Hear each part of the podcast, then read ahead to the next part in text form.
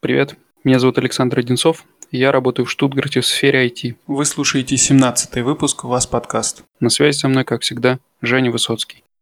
Всем привет, я врач-анестезиолог, живу и работаю в Вольсбурге. В наших беседах мы размышляем о жизни и быте в Германии.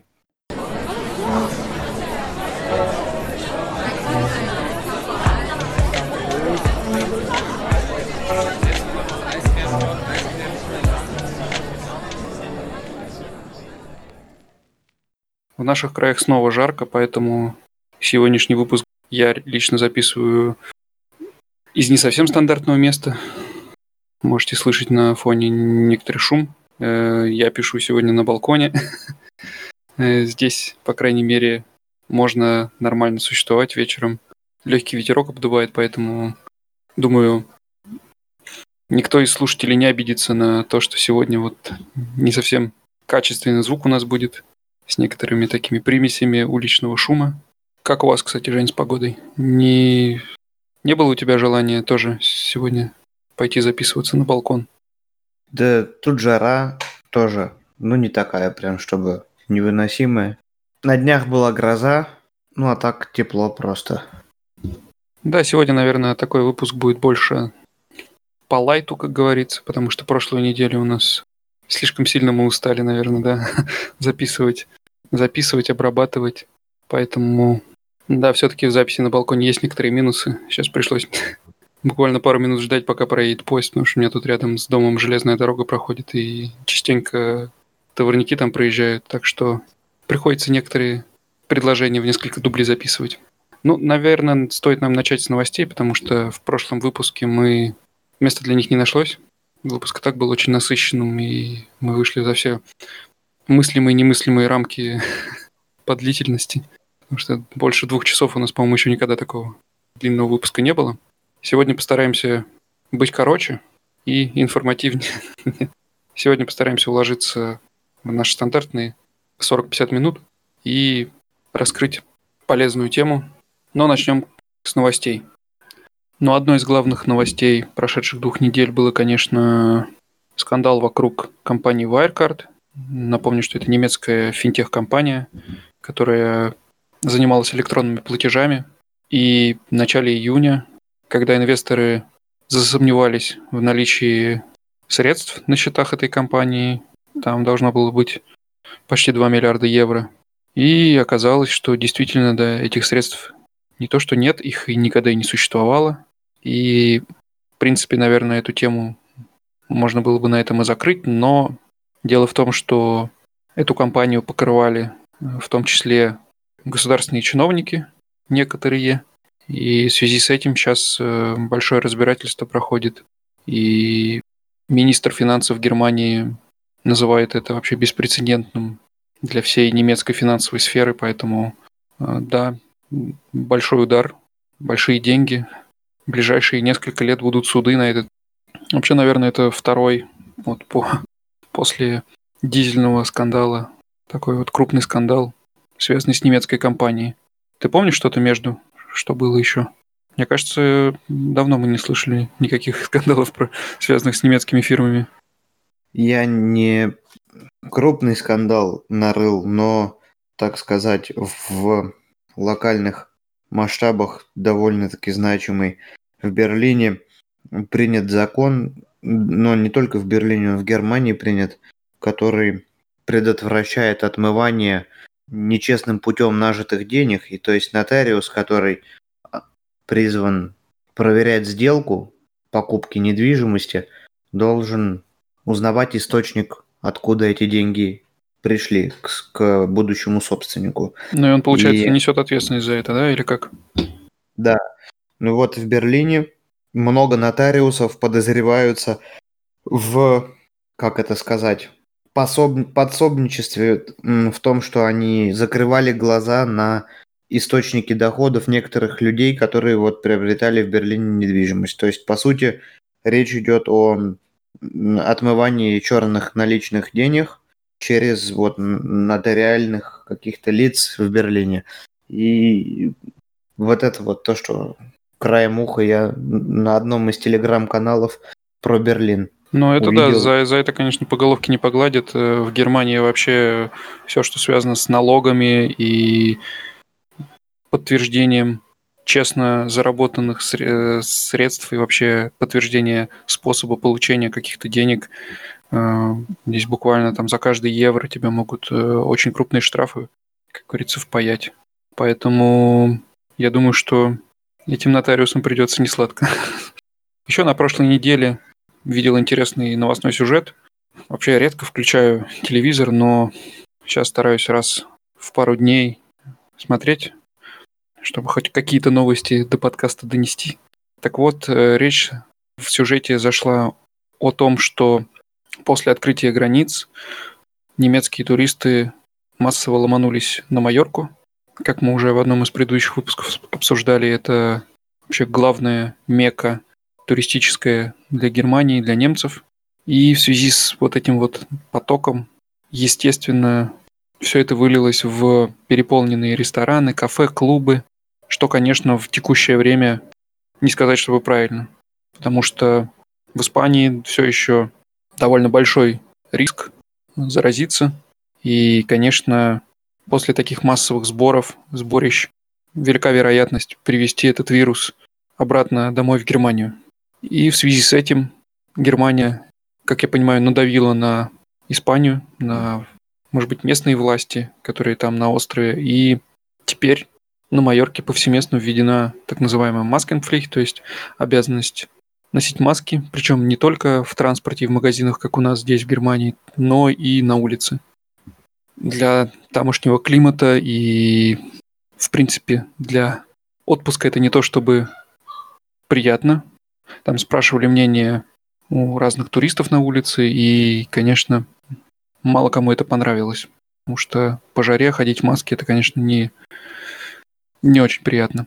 Но тут стоит понимать, что это была вынужденная мера, потому что если бы вдруг внезапно у 10, 50, 100 вернувшихся туристов обнаружился бы коронавирус, то я не удивился бы, если бы Германия просто запретила бы своим туристам выезжать в Испанию, на Майорку в частности. Поэтому это был бы большой удар.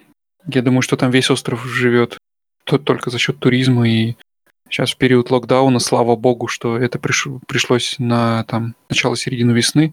И уже в, в июне первые туристы туда поехали, в конце июня. И хоть какие-то деньги они сейчас пытаются отбить. То, что не удалось заработать. Я думаю, что они будут выполнять все требования немецких властей, и в том числе, если надо, и какие-то другие ограничения введут.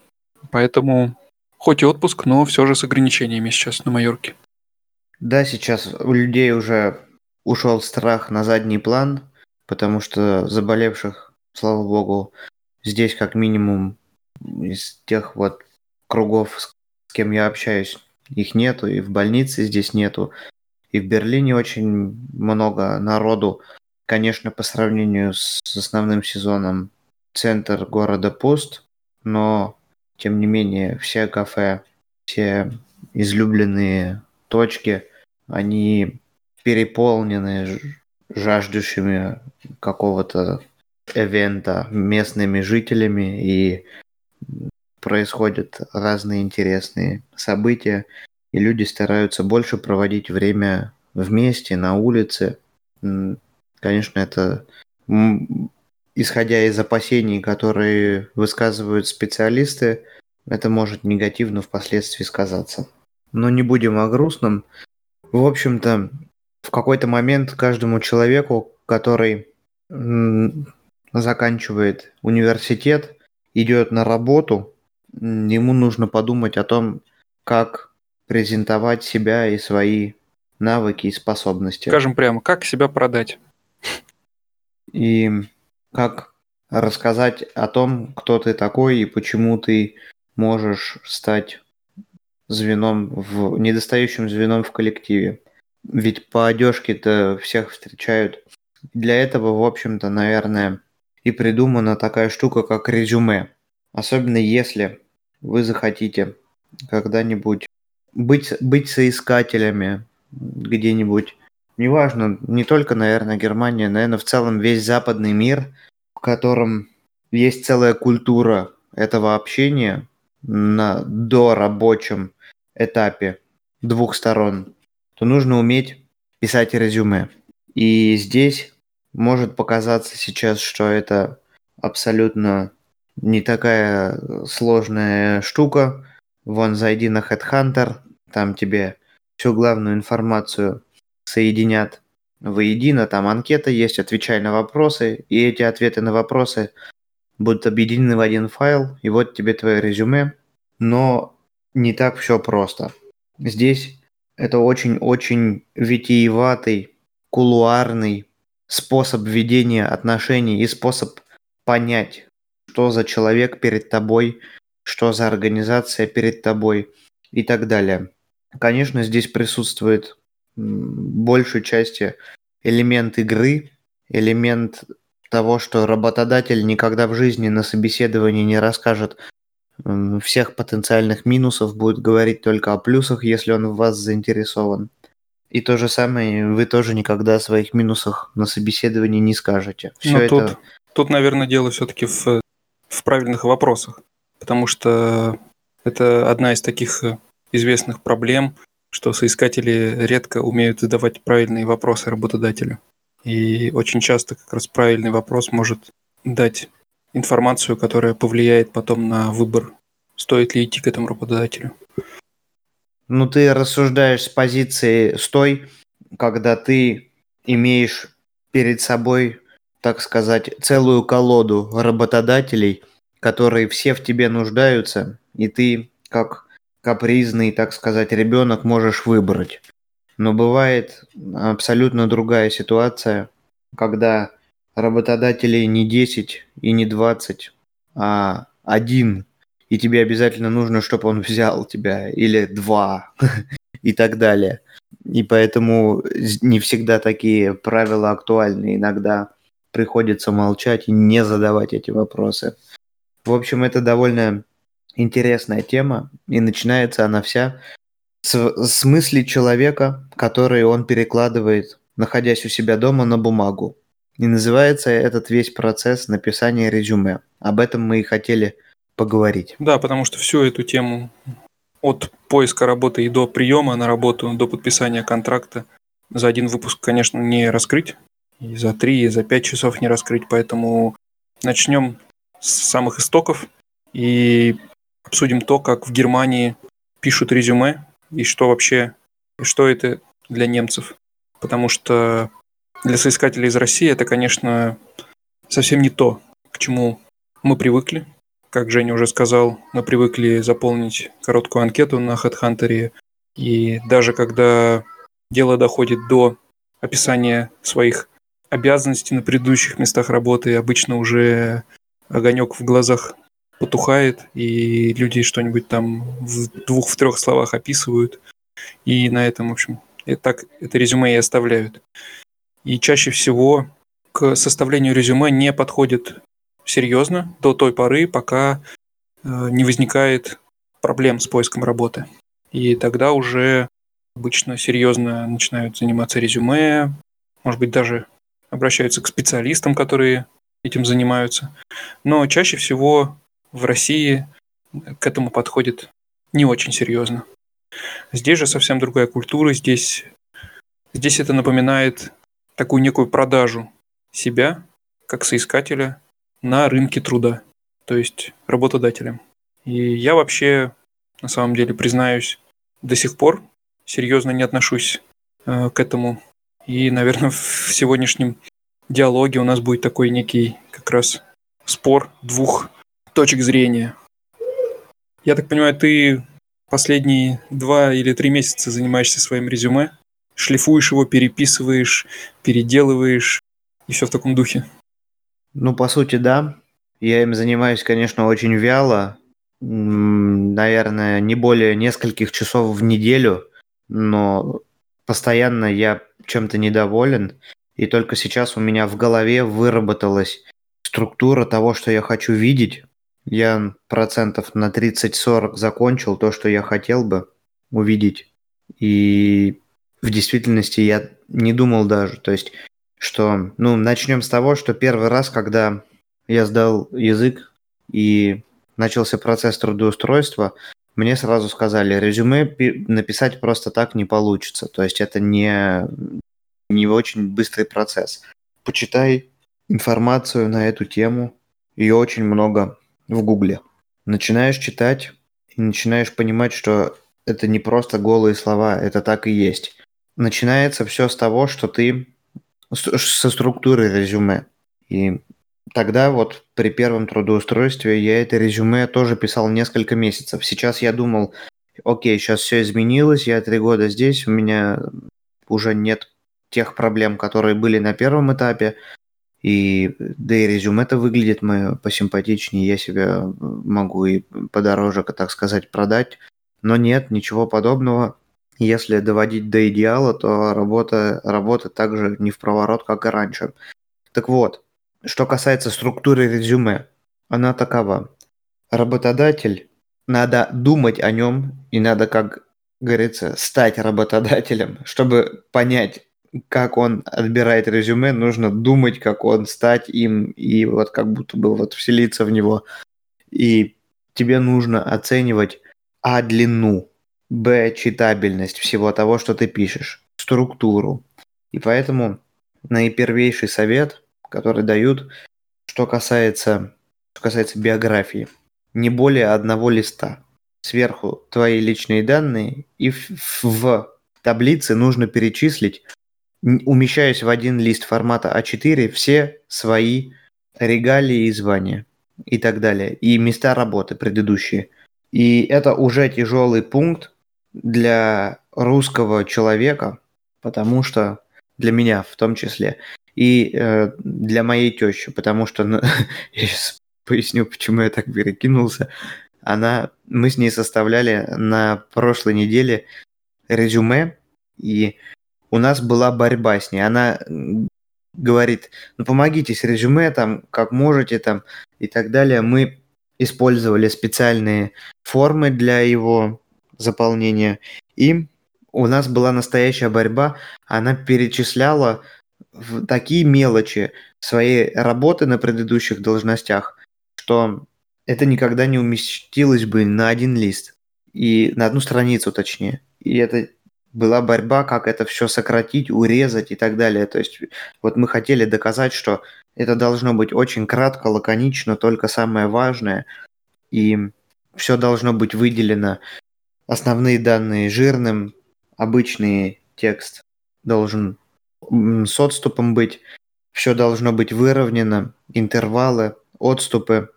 Все должно быть обязательно одним шрифтом. И сверху должна быть фотография по форме. Форма, конечно же, она варьируется от того, зависит в какой сфере ты работаешь.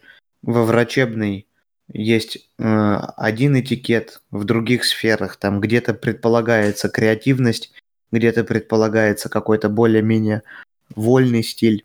Что интересно, кстати говоря, в англоговорящем пространстве фотографию вообще не принято на резюме ставить, потому что это они даже считают странным. Это может способствовать тому, что соискатель будет выбран по каким-то внешним данным. Ну по... да, в современном мире это вообще запрещено по такое. Кожи, по цвету кожи или по лишнему весу там он будет отсеян или как-то еще. И поэтому англичане это не приемлют, там нету фотографий. В Германии, вот я нахожусь на сайте, и вот в Германии все-таки написано, что по старой традиции все равно принято, чтобы была фотография. То есть они не до конца принимают все эти правила этого Запада, которые иногда бывают, может быть, и... Ну тут на самом деле еще можно поспорить, что является Западом, потому что Германия традиционно как раз задавала многие тренды, в том числе и в том, как должно выглядеть резюме. И это, наверное, скорее просто некий показатель такого консерватизма. И... Ну, традиционным образом под словом «Запад» подразумевается культура, которая навеивается англоговорящим миром из Соединенных Штатов Америки, и, и под ее влияние, не, под ее непосредственное влияние попадает Германия и другие страны. Поэтому они сами даже об этом говорят, это не, не, не моя теория никак. Но они не принимают, не все правила игры принимают, которые идут с вот этого западного мира. Именно, да, безусловно, там, например, тот работодатель, к которому я сейчас стремлюсь попасть, он там написано на сайте даже, что приветствуется руководящая, приветствуются лица женского пола на руководящих должностях, и они всячески способ, способствуют предприятию для того, чтобы женщины выходили наверх в руководящее звено. И приветствуются соискатели э, с переездом, с, как это сказать, миграцион хинтергрунд. Это люди, у которых, которые родились и выросли не в Германии, или как минимум э, родились. То есть не то чтобы, так можно сказать, была ставка на иностранцев, но между двумя одинаковыми кандидатами, немцем и иностранцем, будет предпочтение иностранцу. И также там написано, что между инвалидом и неинвалидом будет предпочтение инвалиду. То есть вот эта политика предприятия, она описана на сайте, на главной странице. То есть либо ты ее принимаешь, либо ты ее не принимаешь. Согласен ты играть по этим правилам или нет. То есть нет смысла приходить туда и говорить, что это вы там дискредитируете мужчин, что ли, своим таким поведением или еще как-то. Ну, такая вот у них политика.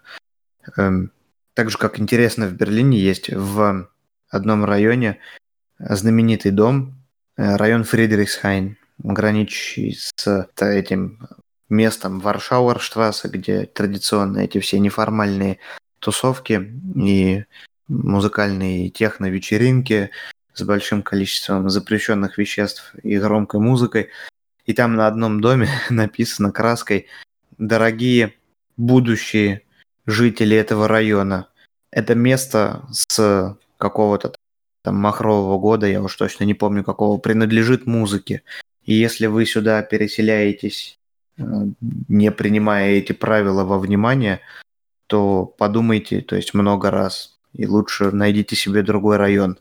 То есть там не действуют те правила, которые действуют, Саш, у тебя дома, что у тебя с часу там до двух нельзя сверлить, а после 22 нужно вообще на цыпочках ходить. Там совершенно друг, другое. То есть, ну вот так вот. Эта организация, ну, она та же. Берлин не Германия, так скажем. Но ну, там это, это район, в принципе, другой. Да. Тот район, ну, это не Берлин. Да. Ну, на самом деле, по, про фотографию это вообще, фотографию в резюме это вообще отдельная тема, и у меня она вызывала и до сих пор вызывает, конечно, улыбку и смех, э, потому что то, как выглядят фотографии немцев на резюме, э, ну, я здесь сейчас конкретно говорю про резюме в IT-сфере, потому что, ну, другие мне не было необходимости, да и желания видеть. Но вот этот подход, что фотография на резюме – это большое дело, которое нужно делать обязательно у фотографа. Самый лучший костюм, а, постобработка всей этой фотографии, куча фильтров, чтобы все было идеально, чтобы... Ну ты немного сарка Правильно, я, я буду в сегодняшнем выпуске много сарказма говорить, поэтому таких требований к фотографии нету. Наоборот, да многие нет, говорят. Требований-то, может быть, и нету, но я же говорю, я же говорю о том, что по итогу э, в резюме идет, то есть какие фотографии в итоге делают и вставляют в эти PDF, которые там. Такое дело. Это как люди понимают, э, как люди понимают и видят фотографию свою на резюме, но об, а, таких правил к ним не предъявляется. Это уже су- я, субъективно. Я, собственно, про, я про правила и не говорю. Я же, я же и сказал, что то, как в итоге эти фотографии выглядят, вызывает у меня улыбку и смех, потому что, ну, такие фотографии можно, наверное, было бы увидеть на резюме какого-нибудь претендента, может быть, на должность какого-то высшего руководства или э, на резюме какого-нибудь депутата но никак не на должность разработчика мобильного приложения, например, да. И это очень сильно различается, потому что здесь э, в большинстве своем, наверное, вот эта вот свобода, к которой мы привыкли, мы в смысле разработчики, администраторы, аналитики, в общем, вся IT-сфера, э, свобода, к которой мы привыкли в России, что в офисе у нас будет э, пуфики, ты можешь работать на лавочке где-нибудь там в, во дворе офиса, и на крыше у вас какая-нибудь зона отдыха, и обязательно подавай вам PlayStation, чтобы вы могли в перерывах поиграть. В общем, такая свобода здесь не всегда приветствуется, и очень часто во многих компаниях даже дресс-код есть для разработчиков. Ужас. Такого, наверное, в России вообще мало где встретишь, чтобы заставляли на работу ходить э, в костюме. И это проявляется в том числе и в резюме, которые здесь даже разработчикам составляются очень формально. И, и действительно для многих, то есть если такой подход, вот, э, чтобы резюме соответствовало всем этим правилам, действительно на него могут уйти там и месяцы, и, и все равно оно не будет идеальным, все равно тебе будет хотеться там что-то поправить. И так, наверное, вообще можно с ума сойти с этим резюме и никогда его не закончить. У меня все же подход, у меня все же подход другой, и я когда действительно первый раз у меня тоже составление резюме вызвало некоторые сложности, и в самый-самый первый раз, не знаю сколько, наверное, года четыре назад уже, когда я впервые вообще задумался о том, что я хочу переезжать в Германию, и я тогда, мне кажется, два, два или три месяца как начал учить немецкий. Естественно, я сразу же нетерпеливо начал э, рассматривать вакансии, тоже прочитал несколько статей по поводу составления резюме, э, закрыл их, потому что все это было слишком сложно. А, и начал составлять его сам по какому-то шаблону, который у меня был. И у меня действительно заняло много времени, потому что были большие сложности с языком.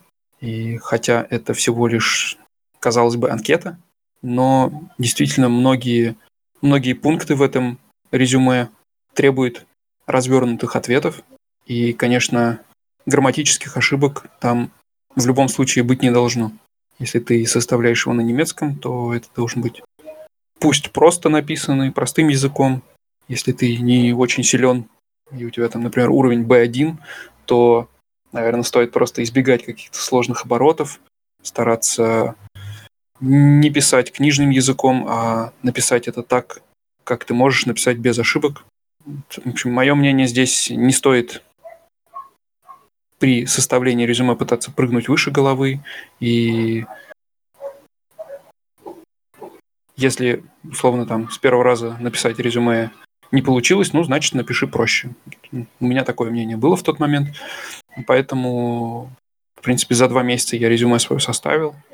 И у меня был шаблон, э, ну, это мы чуть позже еще расскажем, сопроводительного письма, которое тоже должно Мотивационное письмо ты имеешь в виду? Да, ну, по-русски говоря, это сопроводительное письмо к резюме. То есть, ну, когда ты пишешь, э, когда ты отправляешь свое резюме в какую-то компанию, у тебя есть условная почта HR-отдела, ты отправляешь это резюме, обязательно нужно написать небольшой имейл, в котором ты расскажешь, почему твое резюме должны прочитать вообще. То есть это то первое, что читает тот, кому ты шлешь резюме.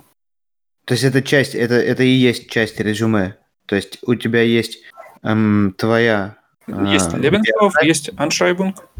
Lebenslauf. И есть Anschreiben. Anschreiben, да. Это, это мотивационное письмо. Вот, да, я имею в виду мотивационное письмо это. Две страницы формата А4, и остальное все это все твои грамоты, все твои заслуги, они могут быть отправлены в виде ксерокопий, но должны быть в хорошем качестве очень сделаны. Ну, я думаю, здесь, в принципе, это правило работает для всех, неважно, медицина или IT-сфера, или другие какие-то.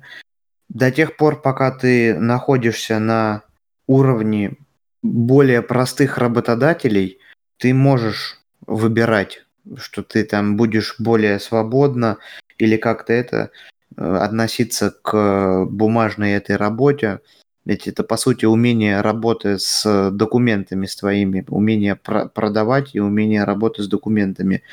Но если ты вдруг, у тебя есть такая цель, шагнуть куда-то выше, в, ту, в тот слой работодателей, которые по определенным правилам играют, то тебе просто приходится принимать их правила. Там тот аншрайбен, в котором то мотивационное письмо, в котором будет написан, написана та причина, почему тебя должны взять, до текста даже не дойдет, если он не выполнен по определенным правилам. То есть у, я сам лично видел у одного заведующего отделения хирургии стопка резюме, которое он разделил на две кучи. Одна была сделана в папках специальных, а другая была отправлена просто... Это бумага все была. Другая была отправлена в виде, то есть в такую в специальную умлауф мапа канцелярская э, положено. То есть и там была, была просто бумага. То есть люди не потрудились купить себе даже папку специальную для резюме. А в, в западном мире самое главное, самую главную роль играет не всегда, но одну из главнейших ролей играет ваша мотивация, а не ваши способности. И для него это уже был знак, то что эти люди не потрудились, не узнали, значит не мотивированы. Он их даже не открывал, они все ушли в э. Слушай, ну тут э, мне вспоминается единственное, что это анекдот. Я думаю, многие знают, это старый довольно анекдот, когда приходит на работу новый сотрудник в HR-отдел, и бывалая сотрудница показывает ей, что вот есть стопка резюме, берет половину и выбрасывает в мусорку. И говорит, как так? А ты отвечает, ну а зачем нам неудачники? Э, мне кажется, это э, что-то похожее. Ну, мое личное мнение, конечно. И слава богу, что мне пока, что я пока не сталкивался с необходимостью следовать этим правилам. Потому что мне, конечно, как человеку упертому будет больших трудов это стоить. И но если ты когда-нибудь решишь шагнуть, э, шагнуть в эту нишу, то тебе придется через себя перешагнуть в этом деле. В нишу, где выбирают тебя, а не ты выбираешь. Да, тут речь даже не о том, кто кого выбирает. Просто, ну, если так подумать и отвлечься от э, этих правил игры, да, которые мы изначально как некую такую аксиому приняли, да, что вот есть правила игры, и они правильные. Если попробовать э, это вынести за скобки, то в сухом остатке останется то, что твои профессиональные качества не решают в первую очередь, а в первую очередь решает то, какую папку ты выбрал. И... Как же не решает, если это напрямую зависит? Ну, как связаны профессиональные навыки врача с тем, как он составляет свое резюме? Напрямую, полностью взаимосвязано. Если человек не опрятен в подготовке документов, если он не способен для, э, презентовать себя, если он не способен сконцентрировать свое внимание на определенной форме, то он будет, это переносится на работу. Это, это армейский принцип, он, он не такой на самом-то деле тупой, как кажется на первый взгляд порядок, э, есть же такая даже пословица, если ты хочешь стать президентом, начни со своего шкафа, с порядка в своем шкафу. Это, это касается всего, по сути своей. Это очень прекрасно заметно, то есть особенно, особенно я могу даже сказать, наверное, не знаю почему, вот мне сейчас такая параллель в голову приходит, это рабочее место анестезиолога, потому что, ну, мне легко этот пример привести рабочее место анестезиолога в некоторых случаях выглядит как кабина пилота, и у тебя есть там огромное количество точек твоего внимания, на которых ты должен фиксироваться в том числе. И у тебя они должны быть организованы в том порядке и в том алгоритме, в котором они важны, чтобы как можно быстрее на них среагировать, то есть по важности по своей. И то есть если у тебя в резюме, в тексте написана либо неструктурированная информация, э, вместо трех абзацев у тебя один сплошной текст разным шрифтом написан, или слева у тебя полтора сантиметра, а справа два, и из-за этого слово как-то перенеслось не так или еще что-то. Этот беспорядок, он виден. Человек, который не может сконцентрироваться на подготовку резюме, на этот кратчайший момент на написание его и презентацию себя, считается, что он не сможет дальше осуществить вот это вот аккуратное ведение всех остальных своих рабочих дел, а там требуется мультитаскинг. Не, ну тут все же ты о каких-то таких совсем очевидных вещах, условно там, да, чтобы резюме там не было напечатано на каком-нибудь использованном до этого уже листке бумаги или э, чтобы резюме было там черной краской условно напечатано, да, это понятно. Но речь, я же говорю о другом, я же говорю о таких моментах, о таких мелочах, никак вообще не связанных с... Оно и эти, на самом деле, мелочи мало как относятся к твоим профессиональным навыкам. Напрямую. Э, я говорю конкретно о том примере, который ты привел, когда внешний вид резюме, то есть папка, в которую оно положено, ну, это чистой воды бюрократия. Неправда. Они, они были, они более того, они из-за того, что не были положены в э, Бивербонкс мапы, они некоторые были замятые уголки просто-напросто, ну, потому что Бивербонкс мапа, она Женя, защищает. Это тоже, это, это тоже бюрократия. Это неаккуратность. Это неаккуратность, которая проявляется в момент... То есть представь себе, у тебя есть... Ты в школе находишься в пятом Б-классе, и тебе нужно выступить на утреннике, тебе нужно выучить четыре строчки. И ты вот учишь всю четверть, четыре строчки. И потом ты один раз выходишь перед всеми родителями, и тебе нужно в этот момент именно прочитать четыре строчки. И тут становится понятно, что после двух слов ты встал и расплакался, потому что, то есть, ну не расплакался, а начал запинаться. Ну и, в общем-то, на тебе там не надета белая рубашка, а какие-то, то есть, дырявые сандали. То есть это означает что?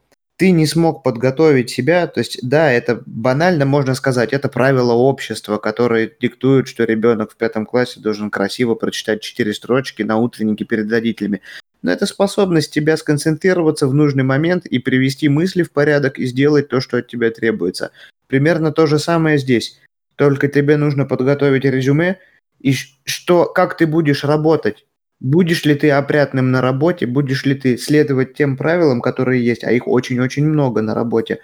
Конечно, здесь у нас не подразумевается креативности никакой. Но если ты не можешь себя презентовать даже в этой мелочи, как написание резюме и форштеллингской шпрехи. Вот именно из этого эти выходят правила. Это не тупая бюрократия ради бюрократии. Здесь есть все же э, некоторая разница. В пятом классе, когда ты выходишь э, рассказать четыре строчки, то это то единственные твои вот эти вот профессиональные навыки, которые ты и показываешь. А когда ты в 20... Ты, может быть, уже умеешь уравнения с x, y считать, но их просто не рассказывают со сцены. Но когда ты в 30 лет устраиваешься на работу, и у тебя есть четко сформулированные обязанности, которые ты должен будешь выполнять на месте работы, и есть твои профессиональные навыки, которые говорят за тебя, да, то есть э, то, как ты умеешь свою работу делать, и какие-то soft skill ы, э, которые, да, возможно, это является одним из таких вот soft skill ов, а, наравне, на, наряду с э, командной работой, стрессоустойчивостью и так далее. Но когда софт-скиллы решают и когда их приоритет становится выше, чем профессиональные скиллы, на таких профессиях, где все же нужно не языком ворочать, да, и не, не бумажки перекладывать, а делать дела, делать вещи какие-то, то есть э, врачей, программистов, эти, в этом профессии наша с тобой схожа, потому что мы делаем какие-то реальные вещи с тобой. И мне это все-таки кажется некоторым маразмом. И я надеюсь, что постепенно, с годами, здесь это эволюционирует так, как эволюционировало во многих странах, там, в России, в США. Ну, ты представляешь себе, что э, специалист, который с охренительными навыками, с бомбическими навыками, написав неграмотное резюме, может не попасть на работу. Такого на самом деле вряд ли может произойти, потому что такого специалиста, как правило, его переманивают даже к себе, его зовут. Таким даже и резюме писать не надо.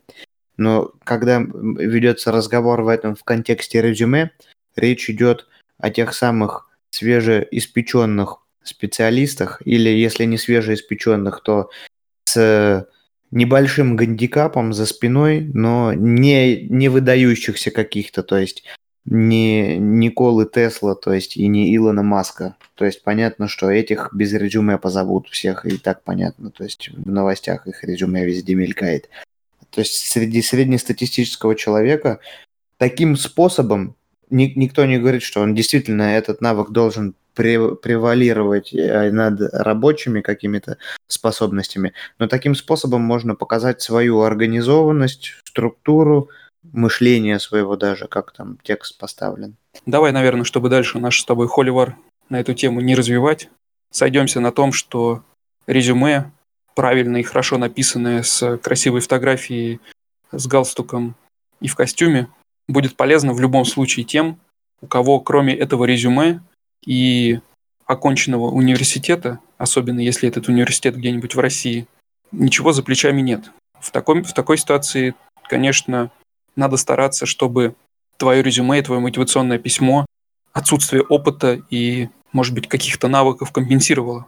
Наверное, эта информация будет очень полезна тем, кто после университета из России или из стран СНГ собирается переезжать в Германию и искать работу здесь, находясь при этом дома.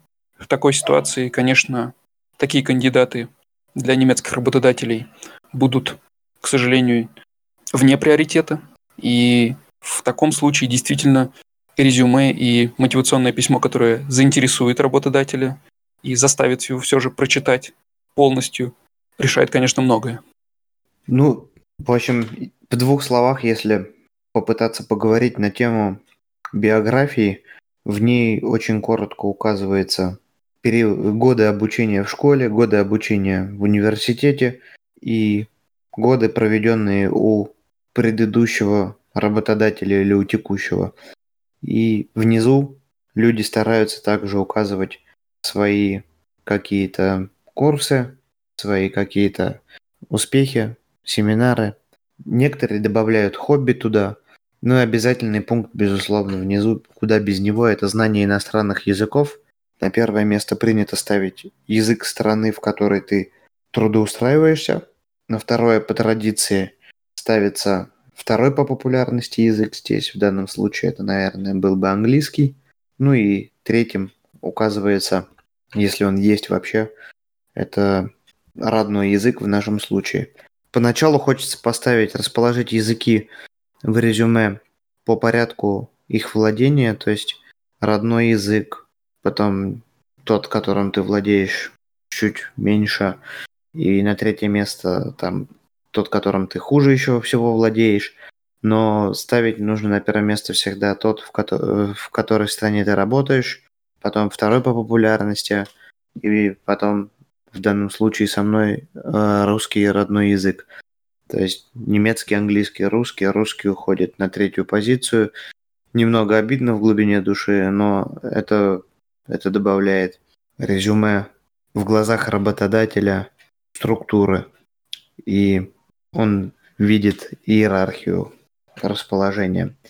Касательно фотографии, да, многие ходят в фотостудию, фотоателье, получается действительно наигранные улыбки и какие-то очень натянутые, то есть фотографии советуют в последнее время делать естественное, не, нету какого-то определенного строгого дресс-кода, есть то есть понятие просто, что ну, не должна быть на тебе майка из Спанч Боба надета, если ты не трудоустраиваешься в мультипликационный, конечно, отдел куда-нибудь, водолазка или просто что-нибудь такое монотонное и естественность самое главное. То есть, если это удается, то фотография, как правило, играет на руку, она располагает к себе. Говорят же все-таки, что глаза – зеркало души. Если это все естественно и хорошо удалось передать, то, наверное, это положительно работает на тебя. Но стремиться к естественности и пытаться сделать естественное лицо, это, наверное, еще более глупо, потому что...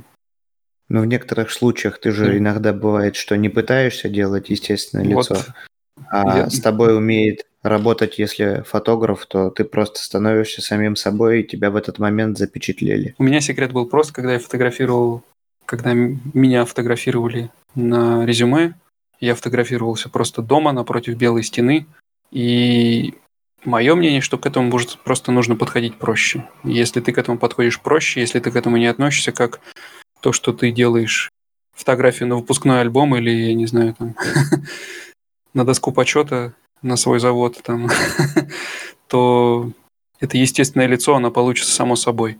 Поэтому мое мнение, что нужно просто меньше заморачиваться с этой фотографией.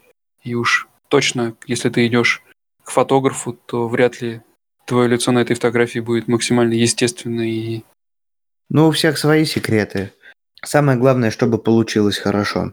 Ну, наверное, можно плавно перейти к мотивационному письму, потому что говорят, что это наиважнейшая составляющая, если вообще можно что-либо выделять, должно состоять из трех абзацев. Шапка, безусловно, все должно быть выровнено по правилам грамотного, как нас преподавали в школе, как нам преподавали в школе грамотного пользования Microsoft Office. Кстати говоря, тут же можно, многие указывают в своих скиллзах владения Microsoft Office, тут же и становится понятно, действительно человек владеет этим или нет. Ну, я не, я не владею, я плохо владею, точнее, я плохо учился на информатике в школе, поэтому вот использую специальные формы для этого. Ну, там вообще три абзаца есть. Первый – это объяснение, почему ты нужен компании, почему ты такой крутой перец, и как им повезло, что ты должен там у них работать. Соответственно, во втором абзаце, в так называемой главной части, перечисляются твои квалификации, сильные стороны, навыки, и если надо, это подкрепляется определенными примерами. Естественно, это все должно быть очень коротко и понятно. И в, третьем, в третьей части люди обычно пишут о, ну, о бытовых моментах, например, когда ты можешь начать работать и в каких числах ты мог бы приехать на собеседование или, например, о том, какие твои ожидания по зарплате. Кстати, здесь спокойно все говорят на тему зарплаты. Прямо на первом собеседовании с работодателем из этого не делается какой-то загадочной темы. Ну да, загадочной она становится потом уже, когда ты трудовой контракт подписал. Мы это уже, кажется, обсуждали, что зарплаты здесь с коллегами обсуждать не принято.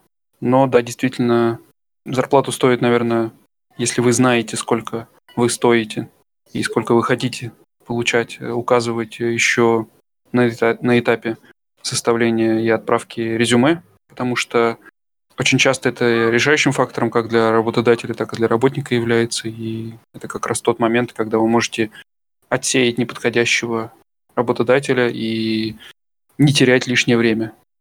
Тем более, когда речь идет о таком международном собеседовании, то есть э, часто это там сначала видео, потом в любом случае приходится приезжать куда-то на место, и когда по итогу уже на личном собеседовании выясняется, что вы просто не сходитесь по зарплате, то это, конечно, негативное впечатление оставляет как о работнике. И этого стоит избегать. Если есть возможность, э, стоит всегда говорить хотя бы, если точно зарплаты назвать вы не можете, то какие-то границы, то есть от и до.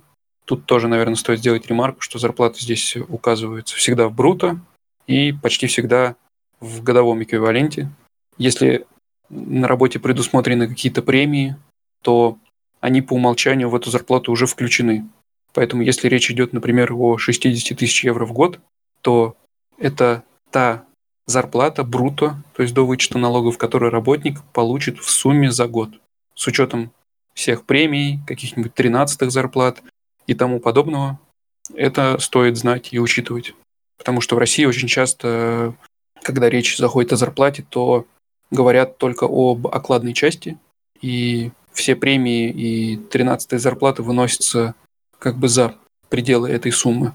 Ну и в целом, наверное, в этом мотивационном письме нужно, мне кажется, более неформально обращаться к работодателю, потому что формально вы о себе уже написали в резюме, которое вы приложили к этому письму. И стоит просто подумать о том, как это письмо будет читать человек, поставить действительно себя на его место и постараться простыми словами объяснить, почему ему стоило бы, в принципе, посмотреть ваше резюме.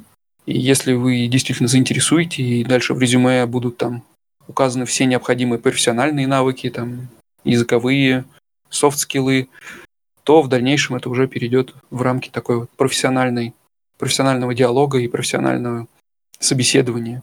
А на первом этапе действительно нужно просто заинтересовать.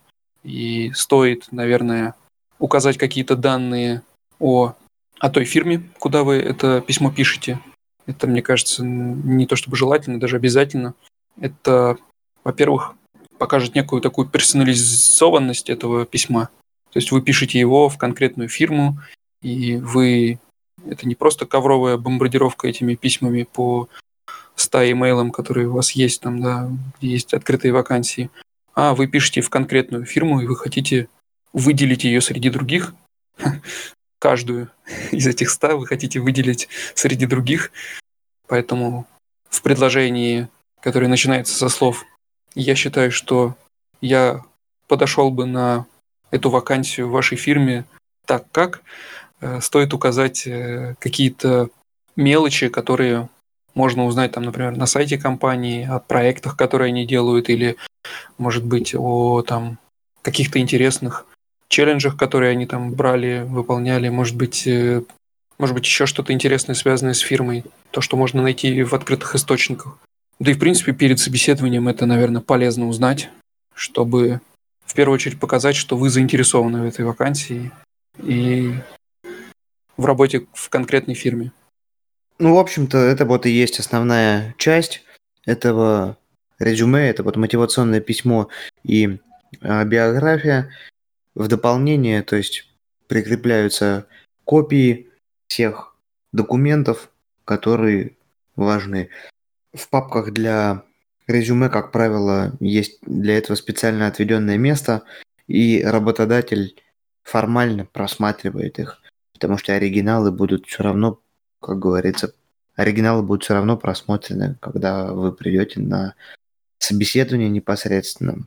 И некоторые добавляют еще шапку, шапку на самую главную страницу, то есть это просто большая фотография с написанием имени. Ну, здесь на самом деле, да, стоит сказать, что тут нету предела совершенству, и если вы, учась в школе, маркерами выделяли тему в тетрадке, и у вас была куча ручек, и вам всегда ставили 5 заведений тетради, то, наверное, здесь эти навыки вам как раз пригодятся.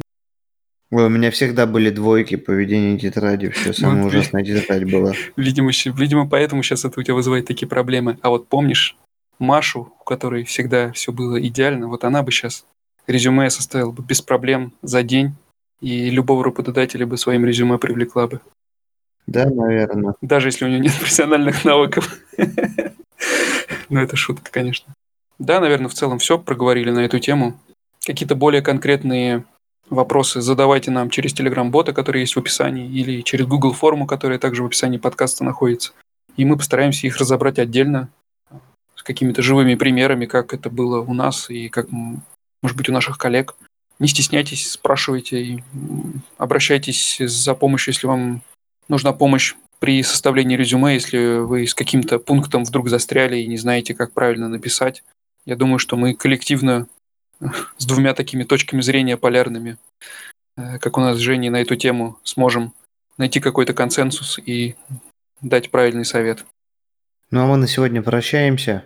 Задавайте вопросы, слушайте наши выпуски. Ну и не забывайте, конечно, ставить оценки и писать отзывы в Apple Podcasts или Google подкастах, ведь это поможет новым слушателям узнать о нас. Надеюсь, что сегодняшний шум природы у меня на заднем плане не испортит ваше впечатление о выпуске.